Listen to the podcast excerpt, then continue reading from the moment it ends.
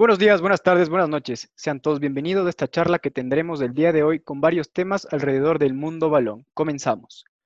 Los temas que hemos escogido con mi amigo Santiago para esta charla de viernes, el primero es el tema nacional, si es que los extranjeros en el fútbol local, cómo benefician o en qué no benefician a la Liga Pro. En tema internacional tenemos Guardiola en el City, ¿sería un éxito o fracaso? Finalizar nuestros temas sería los jugadores que se vienen a retirar en, en Sudamérica, los que escogen equipos grandes, un famoso es de Rossi, Dani Alves, Antonio Valencia. Esos temas de nuestro juego al transcurso del programa les vamos contando un poco más. Mendy, ¿cómo estás? Excelente, con gran ánimo, siempre preparado para hablar de fútbol, discutir y con ánimo de viernes. Arriba, arriba el espíritu, siempre alto.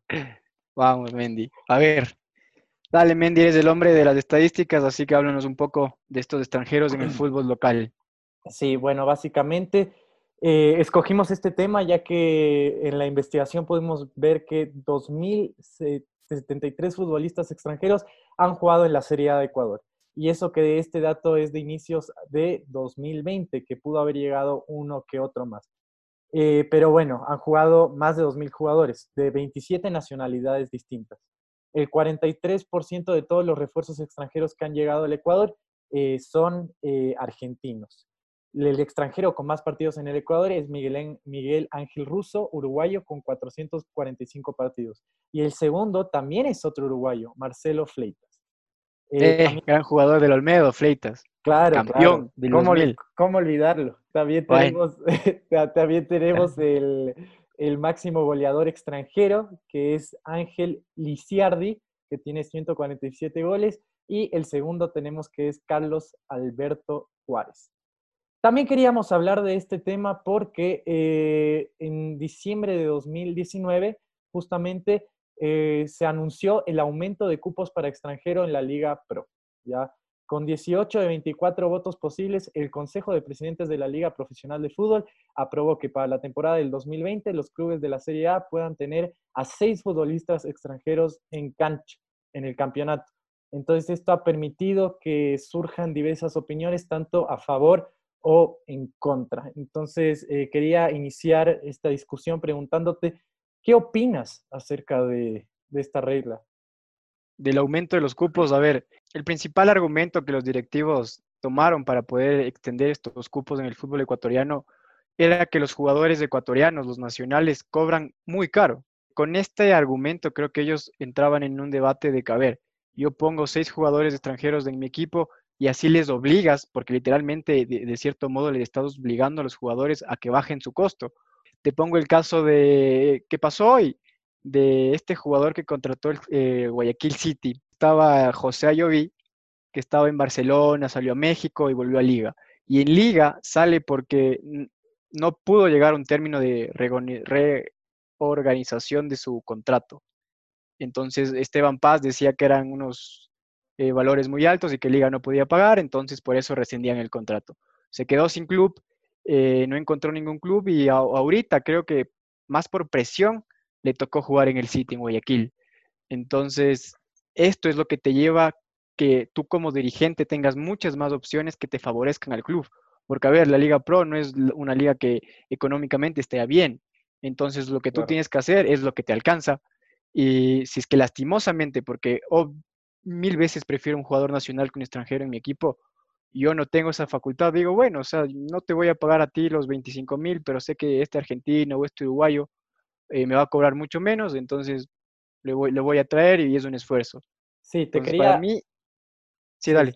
Te quería leer un poco lo que dijo Juan Carlos Burbano, que fue monarca en 1996 con el Nacional y mundialista en Corea-Japón 2002.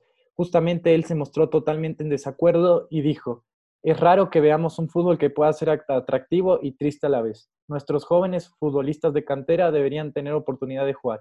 Hay extranjeros que hasta terminan en la banca. Si vinieran a dejar buenas enseñanzas y destacar por sus habilidades, bienvenidos. No es nada contra ellos, pero si no aportan, se debería dar paso a otros locales. Ahora, quiero centrarme en la parte que dijo, raro que veamos un fútbol que pueda ser atractivo.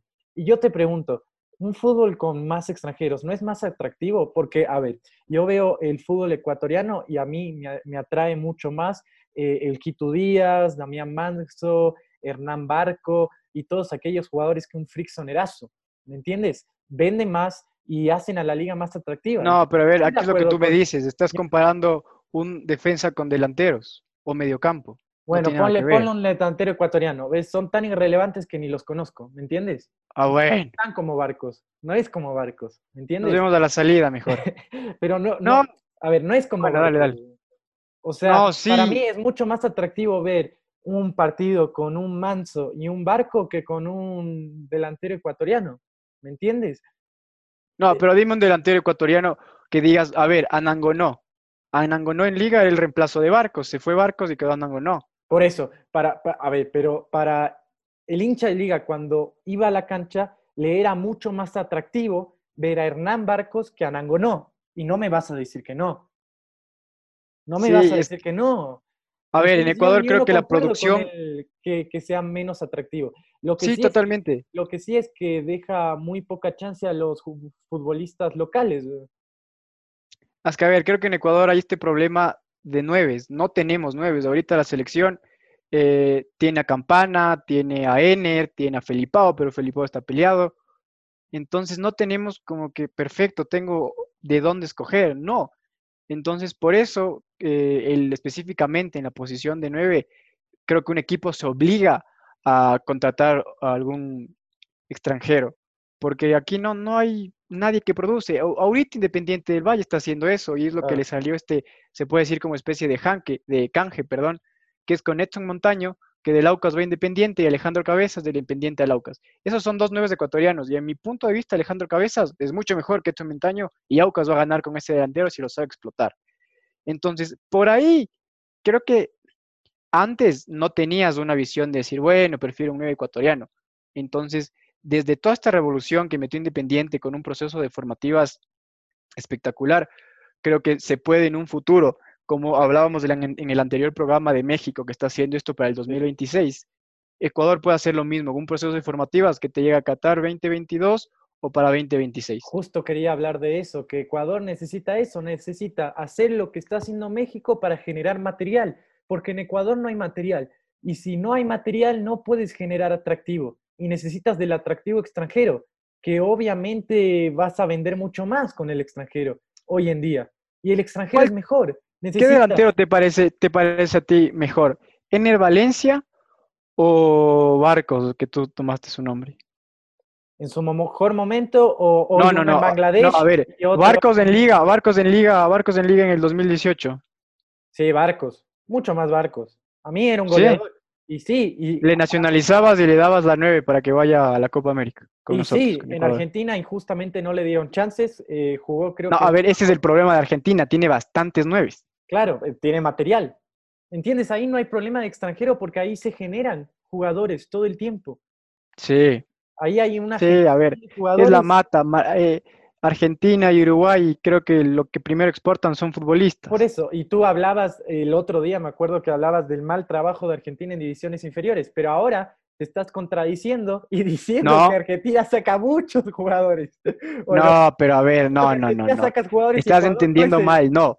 Yo te digo el proceso de inferiores. El delantero, todos los delanteros que vienen a, Latinoamérica, ¿qué proceso de, de formativa? Yo me estoy enfocando a la Federación Argentina de Fútbol no al fútbol argentino. Bueno, la Federación Argentina de Fútbol es un desastre. Eso sí. Eh, no, ya, va por ahí mi comentario. No descubriste el agua tibia. ¿Me entiendes? O sea, eso es obvio. Pero lo que te quiero decir es que si no generas material, si no hay material, como hoy en día en el fútbol ecuatoriano, tienes que aumentar los cupos para los extranjeros. Porque los extranjeros son más atractivos. Porque así no, pero es que no, no es por eso el argumento que, que se creó esta nueva norma. El argumento es porque son muy caros los jugadores nacionales. ¿Me entiendes?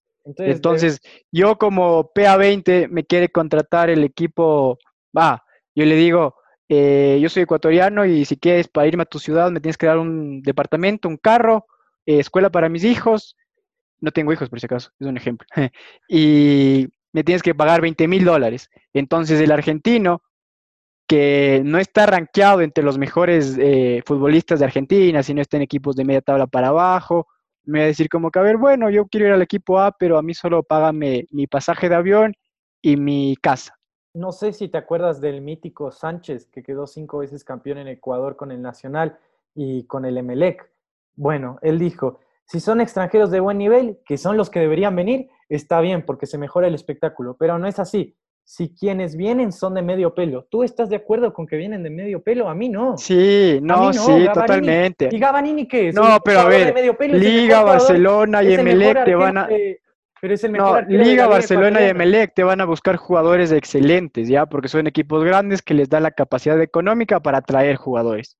Que aún así hay muchos mejores jugadores a nivel de mercado mundial de fútbol. Obvio, de mercado. Pero a ver, por ejemplo, ahí el resto de los, de los otros equipos no te va a pagar un Gavarini, no te va a pagar un, un Alves, no te va a pagar eh, jugadores que te rindan. O sea, son de, a ver, si tú ves el historial de algún, por ejemplo, algún extranjero que viene del Cuenca o que va al, a Lorense o al Olmedo, son, son equipos que no son reconocidos. A ver, Pablo Ayala jugó en el Ferroviarios de Argentina, o sea, y Ferroviarios que está jugando la, algún torneo que no es importante, entonces no son extranjeros que potencian el nivel del fútbol, sino es como que le mantienen en un sí, no.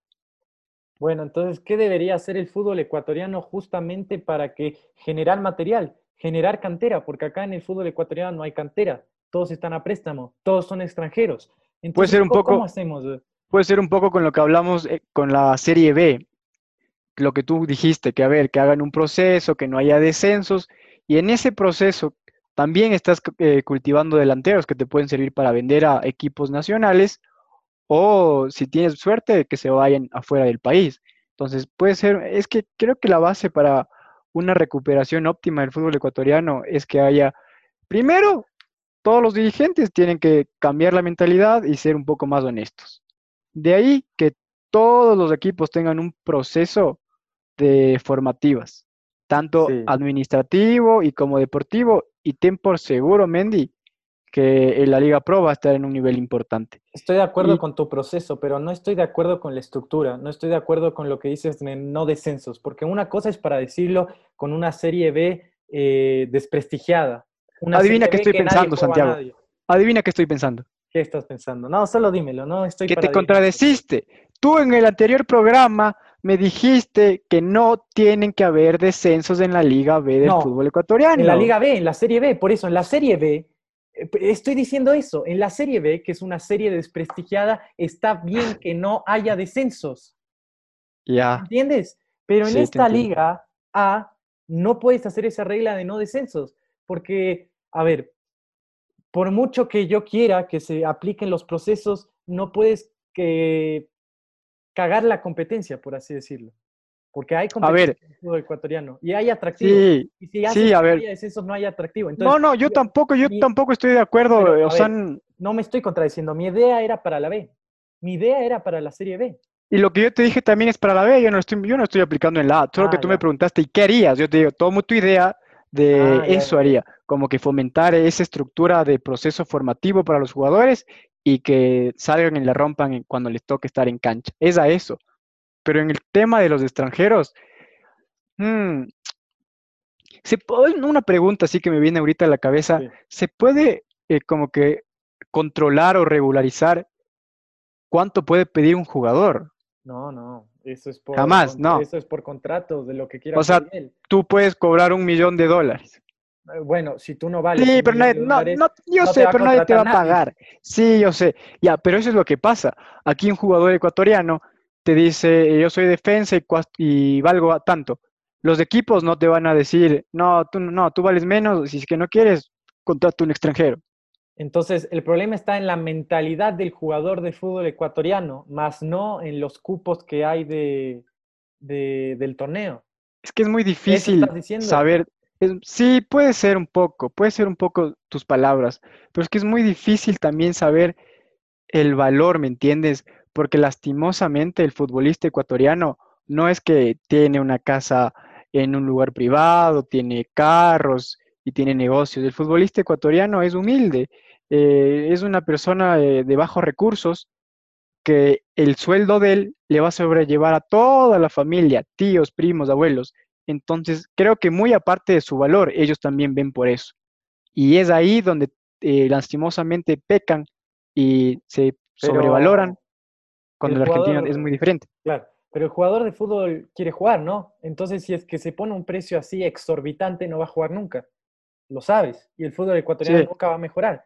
Entonces, yo creo que el cambio tiene que ser más estructural, te entiendo. Tiene que ser un, un cambio dentro de los jugadores. Yo sé que dices que es un tema complicado, pero a ver, si es que, digamos, tú no cobras lo que quieres en, tu primer equipo, ¿ya? Pero la rompes. Si la rompes, vas a otro equipo y te van a pagar más. Entonces, capaz esos tipos que eh, dicen, yo valgo mucho hoy día, capaz por decir eso, no se están arriesgando a bajarse un poquito más, romperla en el equipo y después que les paguen lo que pretendían al inicio. ¿Me entiendes? No quieren pasar por ese proceso. Sí, sí, habría que eh, charlar con algún dirigente y preguntar por qué escogen al futbolista eh, extranjero antes que el ecuatoriano. El extranjero. Pues sería buen punto. Sí, te vende, pero eh, no sé, a mí todavía no me llega a concluir todo esto, porque, a ver, uno como dirigente, aparte de que quiere que el equipo resalte en la cancha, también quiere que el equipo resalte en lo económico. Entonces, también hay que entender ahí algunos otros factores por qué los dirigentes toman estas decisiones, ¿me entiendes? Sí, es que también los, los extranjeros se pueden volver ídolos. También hay que tener en cuenta eso. No, cualquier jugador se puede volver ídolo, pues. Pero no es que porque yo soy extranjero me van a amar, no. No, no digo que porque tú seas extranjero te van a amar, pero digo que eh, a veces eh, si tú eres extranjero y te va bien, te puedes mantener, como el Quito Díaz. Y luego ya no te pueden echar. Al Quito Díaz es inechable, como D'Alessandro en Inter de Porto Alegre. Ya, pero ahí viene otra pregunta. Sí, a ver, pero viene otra pregunta. Hay, llega un jugador mejor que Quito Díaz. Te banquean. ¿Qué prefieres tú como Quito Díaz? ¿Estar banqueado y ser un ídolo en el Barcelona? ¿O poder ir, bueno, es que también no le da la edad, creo, y también irte a otro equipo y jugar y hacer deporte? Porque tú al inicio dijiste, es fútbol y tengo que jugar porque es fútbol. Ya, a ver, el caso de Quito Díaz es como, se me ocurre como el caso del Álvaro Chino Recoba en Nacional, en los últimos años cuando lo, lo dirigía Gallardo. En justamente el Chino Recoba, hoy escuché la entrevista interesante, eh, llega y le dice a Gallardo, mira, a mí me vas a contratar y yo sé que voy a jugar 5, 10, capaz 20 minutos, algún partido voy a jugar 90, pero te voy a dar todo. Y yo desde donde esté voy a apoyar. Entonces yo creo que a la edad del Quito Díaz, porque me pones el ejemplo de Quito Díaz, a esa edad yo creo que el tipo tiene que bancársela, porque ya no es el mejor. ¿Me entiendes? Pero bancársela es estarse en la banca. Sí, tiene que apoyar desde ahí. Tiene que apoyar desde ahí, eso también es un ídolo. Eso también tiene que ser un ídolo. Pero entonces por la obligación. Comió banca con Alfaro. Tevez es caso aparte, amigo. Él se va a China. No, pero Tevez se comió banca con Alfaro. Sí, sí. Pero, pero claro, porque él sabe que hay muchos mejores jugadores atrás de él. pero lo que yo, lo que, no, pero es que, no, no, a ver, verás, mi punto es como que, a ver, por ser ídolo en un equipo y eres extranjero, así no hagas tu obligación ese día en el, en el equipo, así no aportes. No, pero es que sí aporta, aporta desde otro lado. Bueno, a ver, aporta en la manera aporta grupo. aporta en, la trayectoria. ¿Por qué, por, qué ¿Por qué no lo dices como si no fuera importante? Lo dices a na, na, na, es que no es así, porque a ver, el, el, Quito Díaz, no, es que el Quito Díaz tiene que desempeñarse en la cancha. ¿Por qué? ¿Qué va a hacer en la banca? En la banca va a apoyar, va a apoyar. Hoy en día no ah, ah, ah, Ahí es donde me refiero y te digo como que va a decir, sí, muchachos, jueguen, es experiencia, es, eso lo que va a aportar. Y eso, eso, eso que aporta no le va a llevar, no le va a llegar, no le va a llevar a ganar un partido al Barcelona. Es buenísimo para los chicos, para los chicos que vienen de la cantera, que les Pero trabajo de camerino, loco, eso es trabajo de camerino. Pero y ese trabajo, ¿quién tiene? El capitán. A ver, el Quito Díaz es el que, es el que impulsa a todos los juveniles. ¿Me entiendes? Eh, pero bueno, también tiene actitudes, también tiene algunas actitudes que no impulsan. A ver, por ejemplo, esto escupió a los jugadores. No, es el ídolo. ¿Cómo? Si es un referente y un ídolo, ¿cómo va a ser eso? No, pero yo digo, a ver, eh, él tiene el plus de que te, puede cambiar eh, un partido también. Entonces ya digamos que se come banca, pero entra cinco minutos y el tipo puede hacer cosas. ¿Estamos de acuerdo con eso? Sí, sí, sí, tiene bien ganada la 10 totalmente, pero ahí Quito Díaz salió en Boca, en Boca Juniors, entonces nunca jugó con el primer plantel, ¿no? No, jugó muy poco. Si habrá jugado, serán partidos de verano y otro, y otro partido de liga, pero nunca, nunca se afianzó, por así decirlo. Pero bueno, regresemos al tema y démosle una conclusión. Dale. ¿Qué, qué podemos decir de los extranjeros? O sea, yo sé que... Aportan al fútbol ecuatoriano. A ver, va, va primero mi conclusión, va primero a mi conclusión. ¿Qué me dijiste? ¿Da atractivo o no? ¿Atractivo o no? No, yo creo que el atractivo es la pelota y los 11 jugadores, no un, jugador por más que sea ecuatoriano. A ver, bueno, te pongo en casos exclusivos cuando vino, no, no, escúchame, cuando vino el, loco Abreu Aucas, te digo, bueno, eso te llena un estadio, ya, porque es el loco Abreu.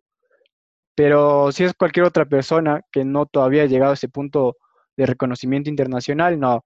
Para mí que el extranjero no te da, no te da un aporte porque, a ver, es que es personal, porque yo creo que el futbolista ecuatoriano tiene bastantes cualidades, hasta el biotipo de un futbolista ecuatoriano es mucho mejor. No, mira la Felipao, loco. Felipao es un toro. Pelea con Felipao. Ponle un central a pelear con Felipao. Entonces, el futbolista ecuatoriano tiene todas las características para poder eh, ser ese cotizado delantero extranjero a nivel eh, latinoamericano. Para mí pones muy alto al futbolista ecuatoriano. ¿Qué ha hecho el futbolista ecuatoriano en los últimos eh, años? No clasificó a su selección al Mundial. Entonces, para mí lo pones en, un... A ver, el futbolista ecuatoriano es bueno. Y yo, y a ver, bueno, regular o malo. Regular. No, pero ¿por qué es regular? Ah, porque no puede competir con el extranjero. O sea, ¿por qué? Obvio que puede. Tu conclusión.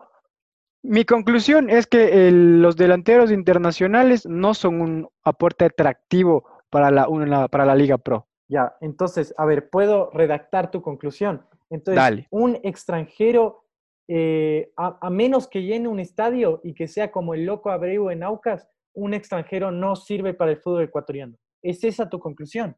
No, es muy tajante lo que estás diciendo, Santiago, porque lo que yo... No, no, no, no, no. Tú. Ya, a ver, a ver, es que mi punto es que Barcos te llena un estadio. Es que Barcos es ese nueve que le pones y te hace gol así sea con los ojos cerrados. Ya, no solo por ser el Loco Abreu o algún otro jugador importante, te va a llenar un estadio. Mi punto es que el, aquí como se maneja el extranjero es de esa manera que tú piensas, que el extranjero es lo mejor y que el futbolista ecuatoriano todavía le falta. Pero si empezamos a cambiar esa mentalidad y le ponemos al futbolista ecuatoriano en ese top de un extranjero, vas a ver cómo el futbolista hasta va a bajar el costo y di perfecto, yo me voy a pelear con este nuevo argentino por la titularidad y voy a ganar lo mismo. Hasta gano menos, le digo al, directivo. Y si es gol por partido, me pagas un poquito más. Y ya. Y ahí se va a juzgar tu desempeño contra el desempeño del delantero extranjero. entonces tu conclusión puede ser que el extranjero hace más daño que bien al fútbol ecuatoriano. Esa puede ser tu conclusión. Puede ser, sí, pero Ahora, no es un daño que no es un daño que pucha, nos va a dejar en la quiebra. Es un, es un daño que, te molesta y lo puedes cambiar. Así le dejo. Ya, eh, para mí no hace más daño que bien. Para mí el futbolista, o sea, hoy no hay material en el fútbol ecuatoriano, entonces hasta que no haya material, porque me parece que pones en un pedestal muy alto al futbolista ecuatoriano y muchos son buenos, pero falta más material. Y cuando no hay material tienes que encontrar otras cosas. Y estas otras cosas son los extranjeros que para mí eh, le hacen bien al fútbol ecuatoriano y le dan atractivo. No todos, no todos los eh, futbolistas extranjeros le dan atractivo, pero eh, algunos sí. Y eso es lo importante. Y para mí, el extranjero, el extranjero tiene derecho de jugar en el fútbol ecuatoriano. Dale, hablemos 10 minutos más de este tema para cerrarlo, ¿ya? 10 minutos más. Ya, bueno, dale 5. Verás, la diferencia con el futbolista exclusivamente argentino es que ellos desde el proceso ya nacen con esa mente. O sea, el papá le dice, y viejo, tú eres un crack. O sea, ya desde chicos les alimentan así. Acá no. Acá el futbolista es de bajo recurso y es como que chuta, mijito, tienes que eh, jugar porque tienes que mantenernos. Entonces es como que dice el, futbolista que está en proceso, dice, bueno, tengo que hacer eso. ¿Me entiendes? Es la mentalidad, o sea, es educación. Si es que al futbolista se le forma con una educación correcta, con una mentalidad correcta y con un proceso correcto, ese futbolista, sea ecuatoriano o de cualquier otra nacionalidad, te la va a romper. Y eso, y te repito, es lo que hizo Independiente. Sí, ¿entiendes? Por eso, mira todo lo que hace. Sí, dijiste educación y proceso. Y a ver, la gente, lastimosamente, la mayoría de equipos del fútbol ecuatoriano no van a apostar a este proceso del fútbol ecuatoriano porque la mayoría de equipos quieren resultados a corto plazo. Comodidad. El 9 de octubre. Es comodidad. No, resultados a corto plazo, el 9 de octubre. Es comodidad. No, contrató todos en préstamos y dijo haciendo rápido. En cambio, los tipos podían haberse quedado en, esa segunda categoría, en la que es más federal, podrían haberse quedado un montón de tiempo. ¿Estamos correctos o no? Sí, claro, y apostaron a todos los préstamos. Claro, y podrían haber hecho eso. Conseguir rápido el ascenso a primera. Por eso, ellos acá, al fútbol ecuatoriano y en general en el fútbol, lo que importa es el resultado a corto plazo, no el de largo plazo. Entonces, ¿cómo quieres que apuesten por este proceso si nadie quiere apostar al corto plazo? Y apostar al corto plazo es el, es el extranjero. Pero a ver, es lo que tú me dijiste, me voy a tomar tus palabras. Tú me dijiste, perfecto, Gareca, si es que fracasa bastantes veces con Perú, pero es campeón del mundo, va a servir ese proceso. Entonces puede ser lo mismo con un futbolista, o sea, pero es que acá no con un equipo. Eso es lo que yo creo, eso es lo que yo creo, pero te estoy diciendo lo que pasa en el fútbol. Lo que pasa es que si Gareca le va mal, lo echan. Lo que yo quisiera que pasase es que si lo va mal, lo dejan y luego triunfa. Pero eso no pasa. ¿Por qué? Por comodidad. mentalidad. Si estructuras bien ese proceso, pones educación, eh, proceso formativo, administrativo, te va a rendir. Tal vez los primeros años no, porque vas a estar experimentando, pero después cuando ya tengas toda la confianza en tu proyecto, vas a tener resultados. Nadie quiere experimentar porque experimentar... Viejo, pero así se tiene que hacer en la vida. Tienes que experimentar para saber qué es bueno o qué es malo. Porque ¿cómo vas a saber qué es rico si es que nunca probaste algo que es feo? No vas a saber nunca. Entonces, el 9 de octubre, si es que se está arriesgando de una manera tan precipitada, con muchos jugadores a préstamo, nunca vas a saber lo que es, eh, nunca va a estar preparado por una derrota.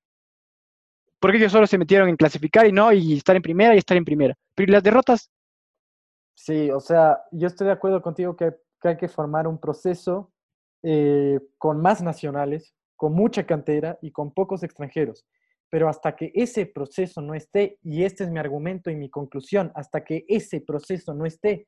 Y sigue contratando extranjeros. Sigue contratando extranjeros, que se queden, le dan atractivo, juegan, tapan, penales, Gavarini. ¿Te quedas con los seis o con cuatro? Eh, seis, con los seis. Hoy mismo con los seis. Si quieres, porque, a ver, para decir cuatro tienes que decir, bueno, cuatro, pero empezamos procesos de cantera. Entonces, a mí me gustaría que fueran dos reglas. Que primero reduzcan y que segundo digan, bueno, vamos a potenciar cantera. Porque si reducen y no potencian nada, es lo mismo. Es lo mismo, incluso peor, porque hay menos atractivo. Correcto. conclusión.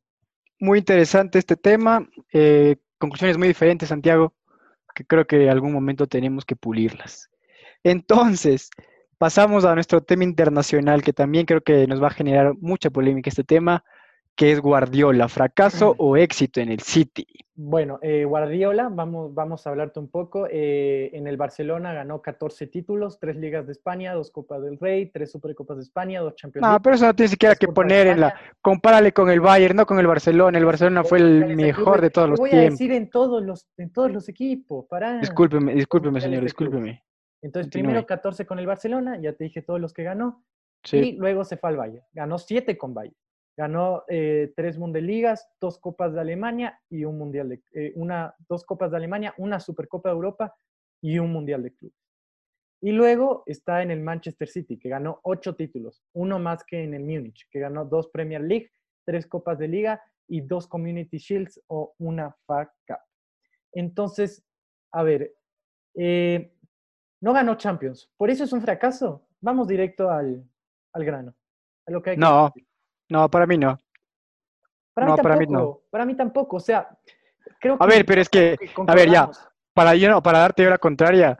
A ver, si es que Guardiola es un técnico con renombre, que manejó al Barcelona, Messi, estuvo en el Bayern.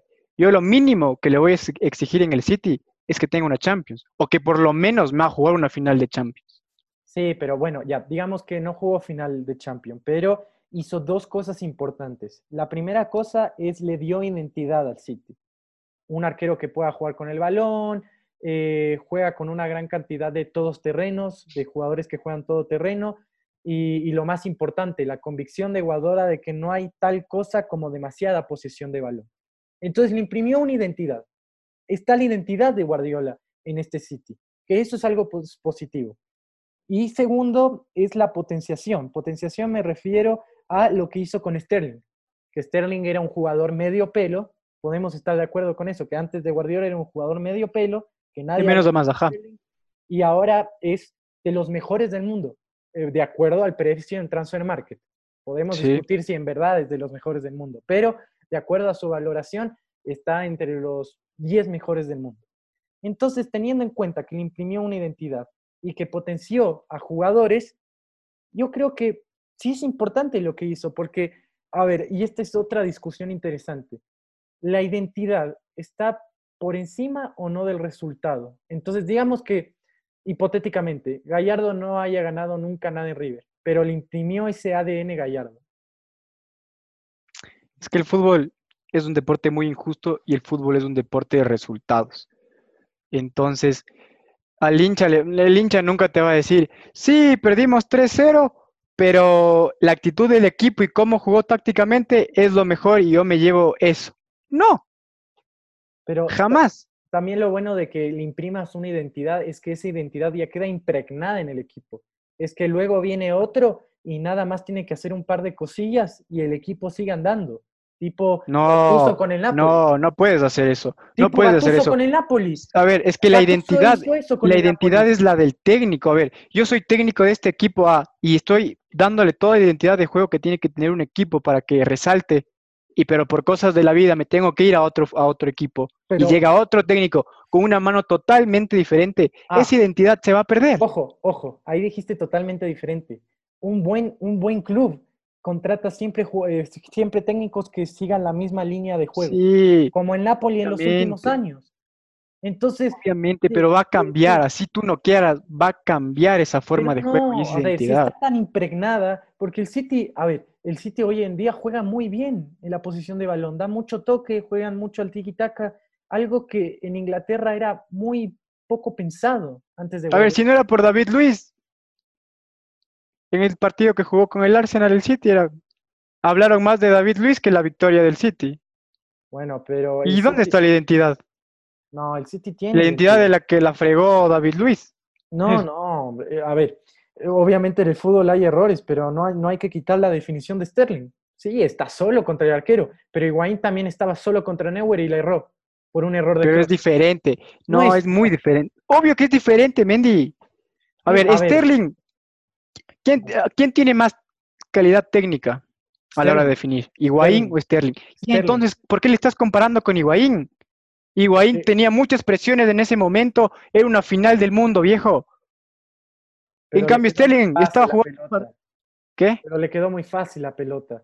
O sea, bueno, tú, tú puedes decir eso porque estabas sentado, pero no estabas ahí en el Maracaná yendo a definir. Ese es el problema. Es muy difícil, no, eso es muy difícil. es fácil juzgar un delantero, pero es difícil que estar ahí en la cancha y al frente, y te lo digo por experiencia, Mendy. Sí, yo sé, pero un delantero top, top, tipo Cristiano Ronaldo, no siente, no, no tiene en su sangre esa presión. A ver, hay dos puntos aparte en el fútbol y es Ronaldo y Messi. No hables de ellos. Háblame de Lewandowski. Lewandowski hacía ese gol. Bueno, nunca hay. A ver, no puedo decir eso. Eso es una falacia. Y si fallaba, ahí estoy equivocado porque esa situación nunca va a pasar. Entonces yo no puedo eh, decir algo por una situación que no va a pasar. Ahí estoy de acuerdo contigo.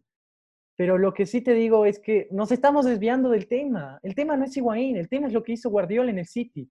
No ganó Champions, pero potenció al equipo. Sí, sí, sí, le potenció. aunque, a ver, también podrías decir, y este argumento es muy, muy válido, que el City le da plata a Guardiola le da plata para que hagan sus propios planteles y no le da un poquitito, le da mucho. Creo que cuánto gana, creo que gana seis. ¿Cuánto gana? Tú tienes ese dato, hombre, de los datos. No, no sé cuánto gana el, el Guardiola, pero acá no, el, punto no es cuánto gana Guardiola, sino ¿Cuánta plata? 600 millones. Me imagino que debe ser, me imagino que debe ser de euros. Yo sé, yo sé, pero. Ya, eso es lo que le dan. Yo sé. Ah, para hacer fichajes. Sí. Ah, es, una locura. Es una locura. Brother, me hago, me hago el All-Star de la NBA en, el City. Claro, o sea, tener 600 millones es, es, es una locura y es un, es, un, es un privilegio que pocos pueden tener. Entonces, teniendo en cuenta... Guardiola ha gastado 6,5 millones de euros durante las últimas tres temporadas. El fracaso de Guardiola es que gasta muy mal. No sé si es un éxito, o sea, no sé si es un Entonces eso te habla mal del técnico, porque es el técnico el que tiene que tener el ojo y apostar por este jugador. Pero es que Guardiola siempre fue de comprar mal. En el Barcelona le fue bien porque el Barcelona había armado. La ya, perfecto. le vino completa. pero, a ver. ese, no tenía nada la cajita feliz. Pero, a ver, ese Barcelona, entonces, es, fue mucho mejor por el equipo que por Guardiola. y ese equipo le dio el nombre a Guardiola. Ese es otro debate. Ya, volviendo acá al City, entonces, es el City el que le está dando el nombre a Guardiola. No Guardiola al City. No es la identidad que queremos buscar. Bueno, Guardiola no le está dando nada al City porque el City está ganando premios, algo que ya ganaba con técnicos anteriores. Entonces, la única manera de que Guardiola le dé algo nuevo al City es si gana la Champions. Esta Champions, con lo rara que ha sido, esta Champions con lo rara que ha sido, eh, vamos a ver, porque le ganó el partido de ida al Real Madrid 2 a 1 en el Bernabéu. Entonces, eh, define en el Etihad. Entonces, tiene chances de pasar a los cuartos de final y de ahí no es una lotería, porque no es una lotería, pero con el presente del COVID, cualquiera puede quedar campeón, excepto Atalanta del Papu, cualquiera puede quedar campeón de, de, la Champions. Lo mataste al Papu. No, el Papu no va a llegar más de cuartos de finales. Si no, eh, rompo la cuarentena y, te compro una Big Mac. No, Mendy, Mendy, por favor. Tienes que dar un mensaje positivo a nuestra audiencia. Digo, con lo rara que es esta Champions, capaz pueden ganar. Y el fútbol va a ser tan injusto. El fútbol ya, y le va, y le va a quitar ese mérito. a ver, Guardiola, pero el Guardiola va a decir, gané una Champions con el City, pero yo te puedo decir, ay, sí, pero ganaste por COVID. No, no, no, no, no. Es que el fútbol va a ser tan injusto que hoy en día Guardiola es un fracaso total en el City. Por muchos es un fracaso total. Yo no creo eso, pero muchos dicen que es un Yo creo que vino de menos, de más a menos. Ya, puede ser, puede ser. Se está desinflando. Sí, sí, pero dicen que es un fracaso total. El fútbol es tan injusto que el día después de que gane la Champions va a ser el mejor entrenador de la historia. Y así es el fútbol. Eso es hipocresía, Mendy. Así es el fútbol. no, todos los periodistas van a salir a, a, lamerle los pies cuando si gana la Champions. Por eso escuche futbolizados. no, no, no, Mendy, totalmente, no. A ver, si es que eh, Guardiola llega a ganar eh, la Champions con el City, yo voy a decir como que, brother, pero a ver, eh, imagínate el contexto en el que está ganando. tú, hay que ver el fútbol real. El fútbol real van a decir. el fútbol real es la opinión de la gente. No, pero a ver, el fútbol real y la mayoría va a ser, no, no, no ayer era un fracaso y hoy ganó la Champions y va a ser un éxito. Entonces, para mí, es, yo no quiero esa jugada y tú tampoco. Tenemos jugadas opuestas. Yo digo que es un éxito ahora, un éxito moderado, no un éxito rotundo, y tú dices que es un fracaso. Sí. un fracaso. Igual si gana la Champions, porque no quieres... Sí, igual. No, igual, porque a ver, te tienes que mantener en tu postura y hundirte con tu barco hasta el final. no, sí, no, yo sé si es que si tú decías que ahorita es un fracaso lo del City y veías que ganaba la Champions, yo te aseguro que, tú decías, uy, Guardiola es el mejor del mundo. no. Y sí, porque así lo domina el fútbol, son los resultados, el corto plazo en vez del proceso. lo hablamos en todos los capítulos. Pero que es importante, el proceso. Entonces el proceso que tuvo Guardiola no fue el correcto. Ahorita no es el correcto. La identidad, que, la identidad va a venir otro técnico y te va a cambiar totalmente la identidad. Pero eso no es un proceso que potencia a los jugadores. ¿No te parece un proceso? Para mí es un proceso exitoso. O sea, el City hoy no es el mejor del mundo, pero es mucho mejor que con otros entrenadores. Es mucho mejor que el City de Mancini es mucho mejor que el City de Pellegrini. No. No, a ver, con Pellegrini no. Es mucho mejor ese City de Pellegrini que este City con Guardiola. No, no. Si Pellegrini creo que nunca ganó una Premier. La Premier la ganó Mancini. Pero tenía identidad de juego. Ay, ah, te va, ahí sí, ahí sí no importa, ¿verdad? De no. identidad de juego, me gusta mucho más esta identidad de juego que la de Pellegrini, que no gana nada. por lo menos el City queda campeón de doméstico. El de Pellegrini no quedaba campeón de nada. De Pero identidad. No, tú defiendes a Pellegrini porque fue, estuvo en liga, porque estuvo en liga, no, no, no, porque, no porque haya ganado cosas importantes con el City, porque no lo hizo. En el, en el City incluso es mejor Mancini que tu Pellegrini. Así a ver, es, es, es, un proceso, a ver. es un proceso. Escúchame, escúchame. Pellegrini fue el pilar principal para que ahora Guardiola venga y se siente y le vea a Sterling jugar. No. Es así. Eh, ah, sí, sí, es así. Pellegrini no compra a Sterling. ¿Qué cosa? Pellegrini no compra a Sterling. Obvio, porque todavía no jugaba, pues, bro. Pero, no, ¿cómo que no? El Pellegrini tiene la visión para poder, eso es lo que no tiene Guardiola. Mira, un técnico tiene que decir, este tiene que ver oro donde hay carbón. Así tiene que ser un técnico y a Guardiola le falta eso. Guardiola puede coger cualquier jugador porque le están dando todo el dinero del mundo para que pueda invertir en donde le dé la gana. A ver, ya, es malo comprando, pero yo no, pero él ha visto carbón dentro del Manchester City y lo ha transformado en oro, ¿ya? Entonces, para mí sí tiene visión, no visión de comprador. En Guardiola es el mejor técnico del mundo para ti. Hoy en día no. Ya, ¿Quién es? Eh, Zidane. ¿Y de ahí? ¿Está en tu top 3, Guardiola? No. Entonces, ¿qué le defiendes? Porque igual es un buen técnico, que no esté en mi top 3 no significa que sea un fracaso total en el City. Ese argumento no vale, Pablo. Ese argumento no vale. Y lo que yo te digo, bueno, ya estamos de acuerdo, no me dejaste terminar, estamos de acuerdo que no sabe comprar, que no tiene esa visión, pero sí tiene visión de convertir a los jugadores y donde ve carbón hacerlo oro. ¿Me entiendes? Él vio a Fernandinho y lo puso de central y Fernandinho ahora jugadorazo, don jugador. Fernandinho, el brasileño, no me vas a decir que no. Póngale bigote que ese es un señor central. sí, claro, y Sterling también. Sterling también era un niño rata ahí que caminaba medio raro y, y ahora es un animal. Entonces, se puede decir que lo que Guardiola hace es mucho mejor porque él toca el carbón y lo convierte en oro. En cambio, el otro ve oro en carbón. Entonces, no sé cuál es mejor, si el que ve oro en carbón o el que transforma el carbón en oro.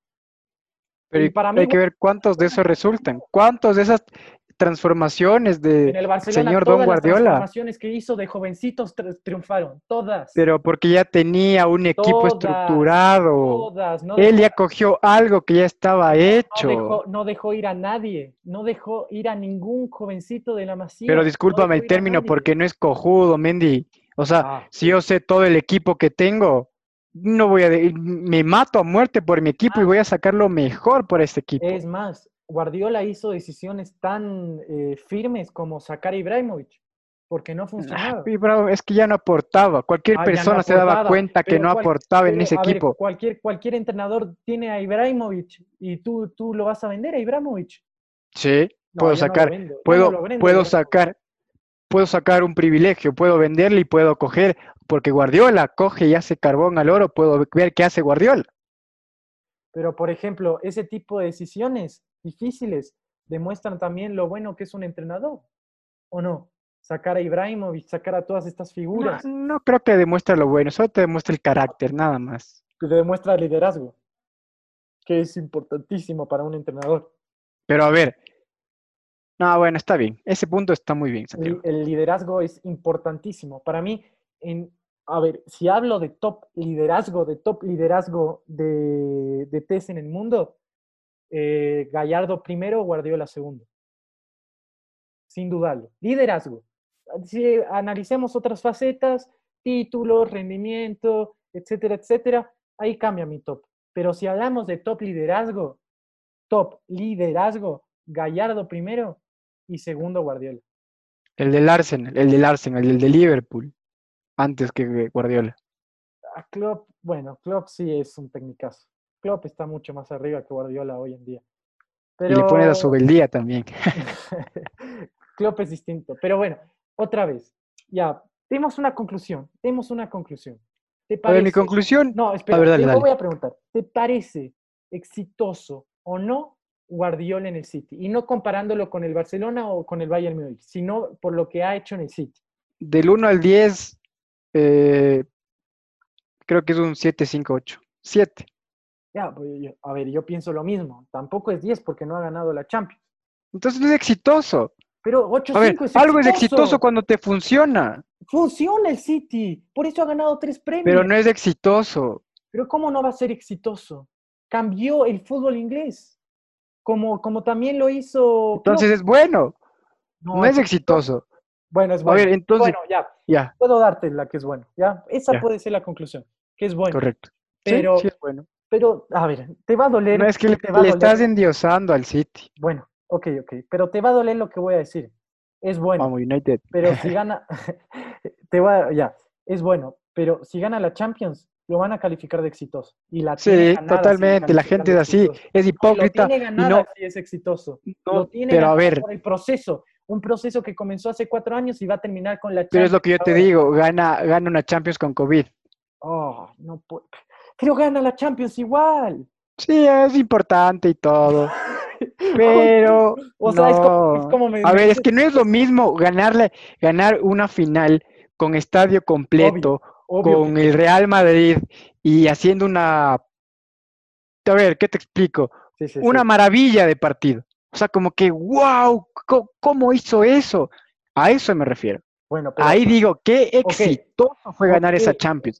pero si ganas sin, sin gente, si ganas eh, con lastimosamente una pandemia mundial a tu alrededor y con un City que no es exitoso, que es bueno, es una Champions. O sea, es una Champions, es un título, cuenta. Ojo, ojo a la pregunta que te voy a tirar. Para el napolitano, que salieron a la calle más de 6.000 personas y que va a haber otro foco de virus, de, o sea, otro foco de, propagación del coronavirus, justamente en Nápoles. Por ejemplo, Irresponsabilidad total. ¿Crees que para el Nápoles arriesgarse así su vida, crees que no lo festejaron? ¿Crees que no fue igual de importante? Para el napolitano fue mucho más importante incluso. ¿Qué es, que se ha jodido? La gente no ha salido. Era un oh, pretexto para salir. que no, no, no, no. Pero el napolitano respira fútbol. ¿Cómo vas a decir eso? El napolitano. ya porque Diego dijo que salga, no, viejo. Mira, ¿sabes lo que dijo el alcalde? El alcalde le, le restó importancia al coronavirus. Dijo, esto es un contagio de felicidad. Esto es un contagio de felicidad, dijo. Entonces vale, y para el Napoli. alcalde. Para el Napoli vale más incluso. Pero bueno, ya. Dejémoslo así porque se nos acaba el tiempo. Guardiola es bueno. bueno. Para mí, si gana la Champions es un éxito y para ti no. es bueno y no va a cambiar y nada. Va y va a ser bueno. O sea, a mí me gustaría, es bueno, sí, ya, dejémoslo ahí. Perfecto. Cerramos este, cerramos este tema internacional ah. que hoy Mendizábal estamos, no sé, oh, no sé, creo que tú estás en Japón, yo en otro lado que no nos entendemos nada. Vamos con nuestro tema, es los viejos a Sudamérica. Bueno, entonces yo voy a hablar de dos jugadores, primero de Rossi a Boca y luego Saviola River. Entonces, de Rossi en Boca jugó cinco partidos por la Superliga, uno por la Copa Argentina y uno por la Copa Libertadores. De los siete encuentros, cuatro fueron como titular. Eh, salió al campo de juego de la bombonera tres veces, una sola desde el arranque y las otras dos como suplente. Sumó 432 minutos. Disputó un superclásico en el Monumental, en el cual eh, quedó 0-0 y eh, quedó eliminado ante River sin jugar en la Copa Libertadores 2019. Y logró convertir un gol en su debut ante Almagro, partido en el cual eh, Boca pierde por penales. y mi segundo jugador es Javier, Javier Saviola, que regresa en el 2015 a River, regresa como la gran figura y para mí fue un gran error de Gallardo, ya que jugó solo 13 partidos y no convirtió goles. Igual no le echo la culpa a Gallardo porque Saviola venía con todos los pergaminos, venía a hacer, eh, venía a romperla y lastimosamente no se dio así. Pero bueno, yo no estoy de acuerdo que estos dos grandes jugadores hayan venido a Sudamérica. ¿Y por qué? Porque le quitaron un puesto a un chico. Le quitaron un a ver, no. La pregunta es, ¿estás de acuerdo que cualquier otro jugador venga a retirarse acá en Sudamérica? Esa es la pregunta. Depende, es que depende. No, no, no estoy de acuerdo. ¿Sabes qué? No, no estoy de acuerdo. Tirémoslo así. No, le hace más atractivo el fútbol que tú buscas, porque tú buscas un fútbol atractivo, Mendy. Con todos los comentarios y argumentos. Le hace más atractivo. Estás ganando. a mí me gusta el fútbol atractivo, pero también me gusta que generen materiales los clubes. Y si, y si vienen estos tipos y juegan y no dejan que el pibe juegue, no se genera material. Además, estos tibes se rompen, se lesionan y si juegan bien, si juegan bien solo duran un año. Entonces, por un año, yo prefiero verle jugar al negrito este, al Jan Hurtado, al venezolano de Boca. Hay que la rompa el Jan. Hay que la rompa el Jan. ¿qué? Discúlpame, discúlpame, Mendy, pero a ver, ¿qué, qué aporte va a brindar en la Boca? Ninguno. Mil veces le prefiero a De Rossi. Pero quiero verlo jugar. ¿Qué hace De Rossi en la cancha? A ver, a mí me encanta De Rossi, mucha garra, mucho huevo, sí, De Rossi, vamos De Rossi. Pero ¿cuántas copas nos trajo? Ninguna. ¿Cuántas camisetas vendió? La Copa Argentina. Ay, Boca vende camisetas sin él. Boca vende ah, bueno, entonces, ¿qué estamos haciendo hablando de fútbol? pero River también vende camisetas sin Saviola. Sí, pero la 10 de Piti o la 10 de Juanfer, créeme que a raíz de la Libertadores o las otras Libertadores subieron, subieron y es lo que te vende y es lo que busca el, equipo. El problema, es que estos jugadores grandes... Es ganar, ganar, amigo. No te ganan copas. ¿Cuándo un jugador grande así te ha ganado copas? De Rossi no te ganó copas. Saviola no te Hay que ver, bueno, yo escogí, perdón que te corte. No, no, hay que ver, yo escogí a dos jugadores, Dani Alves y Antonio Valencia. Entonces hay que ver el proceso que tenga Dani Alves en este Sao Paulo. Que ojo, al Sao Paulo le está saliendo carísimo tenerle a Dani Alves. Le explota, se puede llegar a decir. Eso, eso, eso es otro buen argumento. Que mejor que no vengan ellos porque me puedo traer a tres jovencitos y pagarles mucho menos a esos tres jovencitos que a un Dani Alves. Pero esos tres estás en uno. Creo que yo no. ¿Sabes por qué? Porque no tienen la experiencia. Dani Alves te ganó todo, hermano. Es que todo. Me, estás poniendo a Dani Alves, que Dani Alves es el mejor lateral derecho de la historia. Es mi jugador. Es como... Es también se está peleando el Toño ese, ese, ese puesto. No, sí, no, yo, yo creo que el Toño es un gran lateral derecho, gran lateral derecho. A ver, está en el top 10 mundial. Primero está Cafú y luego está Dani Alves. Pero Cafú, ¿qué? Cafú, Cafú, ¿en dónde está jugando Santiago? Retirado. En la sala. Y, y, quién está activo? Alves y Alves y Toño. Yo escogí esos dos. Hoy en día. ¿Lejos de qué? De ser el mejor del mundo lateral. No, bueno, obviamente, porque ya, a ver, Dani Alves y, Toño ya están en la parte última, se puede decir, de su carrera futbolística. Pero, Pero ¿y cuando era el capitán del United? Cuando Ferguson le trajo, cuando era un pibe ahí. Ahora, ¿cuál es el problema también de los viejos, Pablo? Que, a ver, primero dijimos, le quitan el puesto a los jóvenes. Segundo, cobran mucho. Tercero, tercero, se lesiona mucho. De Rossi pasó todo el tiempo lesionado. Saviola pasó todo el tiempo lesionado. Tonio, es, es un, un armatoste físico que majestuoso, o sea, no se lesiona nunca. Pero bueno, Tony es un caso aparte. Dani un hijo. ¿Qué? Pídele un hijo entonces, es un caso mejor, mejor, una cerveza le voy a pedir al Tori. ah, bueno. Pero, ya le vamos a entrevistar también. Pero bueno, la cuestión es que, es que Dani Alves también se va a lesionar porque están viejos. Entonces, no, pero. Traer un jugador viejo, traer un jugador viejo. Es que tú sentencias antes de ver. Pero, ¿Por qué dices que Dani Alves se va a lesionar? Por la edad, ¿cuánto te puede aguantar Dani Alves? A menos que sea Cristiano Ronaldo que esté preparado ahí físicamente. es arquero. Pero Ronaldo entró y falló un penal. Es arquero, Buffon, Buffon no corre. Buffon no corre. Yo no estoy hablando si son buenos o malos, de si falló penal o no. Te estoy hablando de lo físico. El rendimiento deportivo. que tiene, no, del rendimiento físico. Ronaldo no se lesiona nunca en la Juve y tiene 36 años.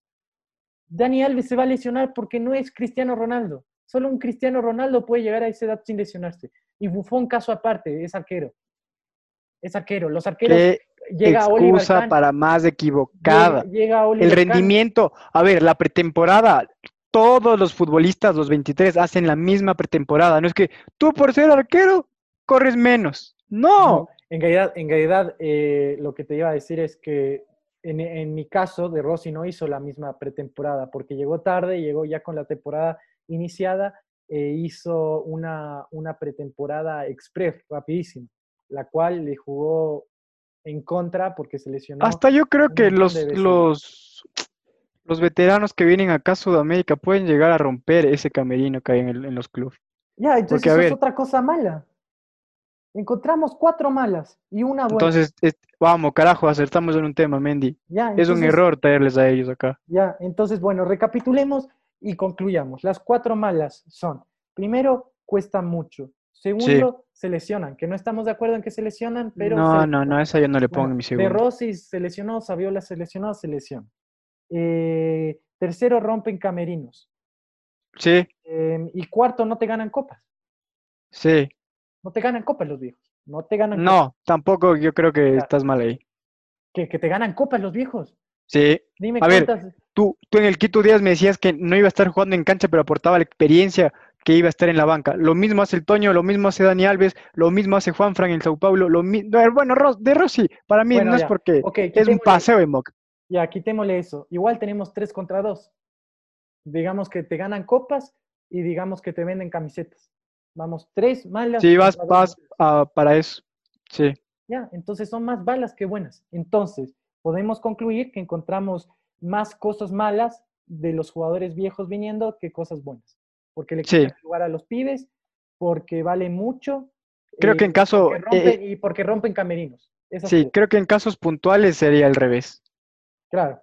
Eh, por ejemplo, Ronaldinho en Atlético Mineiro. No, bueno, Ronaldinho es un crack, amigo, donde le quieras ver. Por eso. en el FIFA es un crack. Por esto te estoy diciendo que ese es un caso aparte. Te estoy dando la razón. Ya está, viejo, ya está. Dale, viejo, dale. 3 a 2. Los, los viejos eh, encontramos más cosas malas que buenas que ellos vengan a su Correcto, amigo. Bien, aquí cerramos estos tres temas importantes que hemos topado la noche del día de hoy. Eh, bueno, sí, me, siento inconforme. Pero bueno, dejemos estas conclusiones para el final del programa. Vamos a entrar a esta pequeña dinámica que el hombre de los resultados y estadísticas nos va a contar. Sí, bueno, vamos a jugar a los estadios, cuál tiene mayor capacidad. Entonces yo le voy a decir un estadio y otro y Pablito me tiene que decir... Eh, Yo te lanzo una cifra, la primera que se me venga a la cabeza. No, no, no me lances cifras, solo dime cuál tiene más. Ese ah, es el juego, que me digas cuál tiene más. Porque igual vas a perder, entonces no quiero que me, no quiero que me lances Bueno, bueno. Entonces, eh, yo voy a comenzar, como es costumbre en el canal, Pablo siempre se queja, pero voy a comenzar yo porque quiero hacerlo. Dale tú. entonces, hacer? listo. Mi primero es el estadio Tomás Adolfo Ducó de Huracán versus el nuevo gasómetro. ¿Cuál tiene más capacidad? Nuevo gasómetro. Tomás Adolfo Ducó, el estadio de Huracán. ¿Tienes el dato de la...? Sí, sí, tengo las cifras. Huracán tiene 48.314 y el nuevo gasómetro tiene 47.964. La, la primera mala. Tranquilo ahí. La segunda. Tengo tres más. Un poquito más fácil. Metropolitano de Barranquilla, que es el estadio de Junior y de la selección de Colombia, o el Atanasio Girardot, que es el estadio del Atlético Nacional. Que el de la selección. Sí, el de la selección. A ver, pero di, la respuesta. El, de Medellín, no sé cómo, no me acuerdo el nombre. Mendy, estoy pensando en cifras en mi cabeza en este momento. No, me pues, preguntes nombres. Eh, el del Medellín no, porque, a ver, el del Medellín o el de Barranquilla. Ah, el Barranquilla, el de Barranquilla. ¿Dónde juega la selección, viejo? Por eso te, digo. Ya.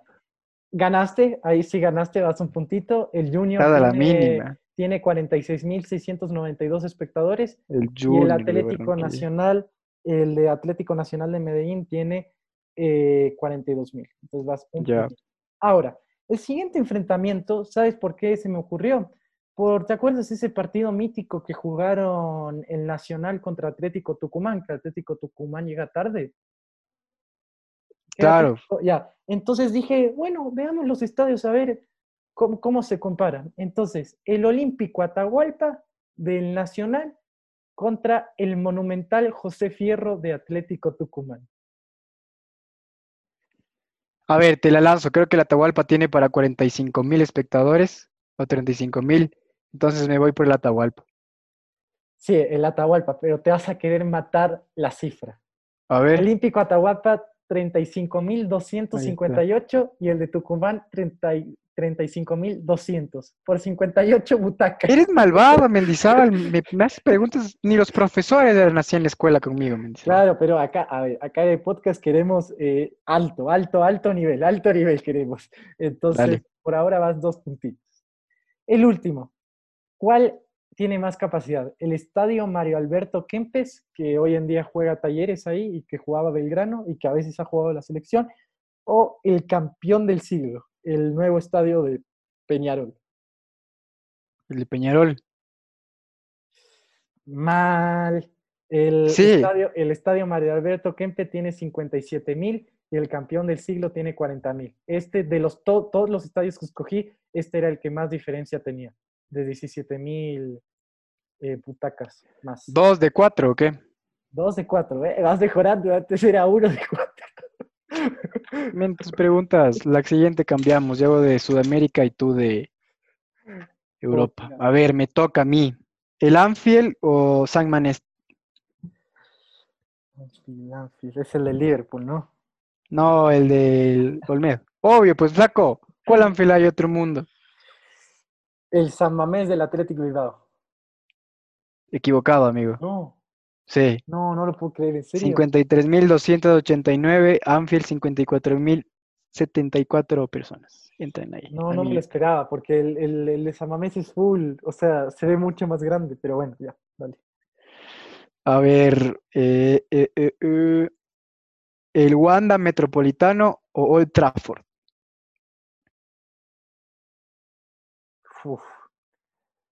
Old Trafford.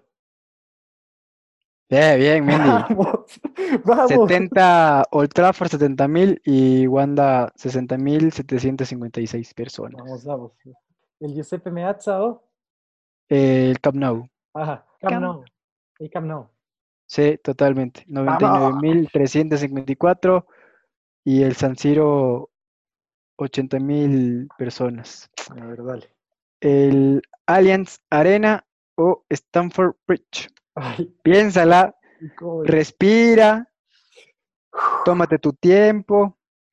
Ya. No, me va a tomar el tiempo porque después dices que googleo o hago alguna cosa. Capaz de eso eh, Me la voy a jugar. Stanford Bridge. Sí, ¿seguro? No, espera, papá. ¿Estás seguro? Sí, Stanford Bridge. Seguro, Mendy. Segurísimo te doy una oportunidad a que, a que cambies tu. No voy a cambiar. Tu este. Ya te hago la, la que cambies. ¿Seguro o no quieres cambiar? No, no. Correcto, Mendy. ¿Cuál dijiste? Ya me olvidé. por Beach.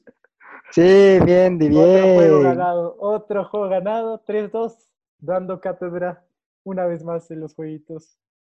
Bien, Mendy. ¿De dónde sacas esas, esas ideas tan espectaculares? Es que los estados ingleses siempre son más grandes. Por, justo me, el, el primero. ¿Sabes? No, Mendy, Stanford Bridge tiene más. Por eso, Stanford Bridge. No, el Allen tiene más. el Allen tiene 70. Stanford tiene 41. Quería disfrutar este momento. De, verdad. Y googlea. No, no puede ser. Bueno, 2 a 2. Ya nada. Ah, empates, viejo. No, bueno, el próximo juego se definirá. ¿Viste cómo te fuiste de largo? Pensé que iba a ser otra vez supremacía Mendizábal.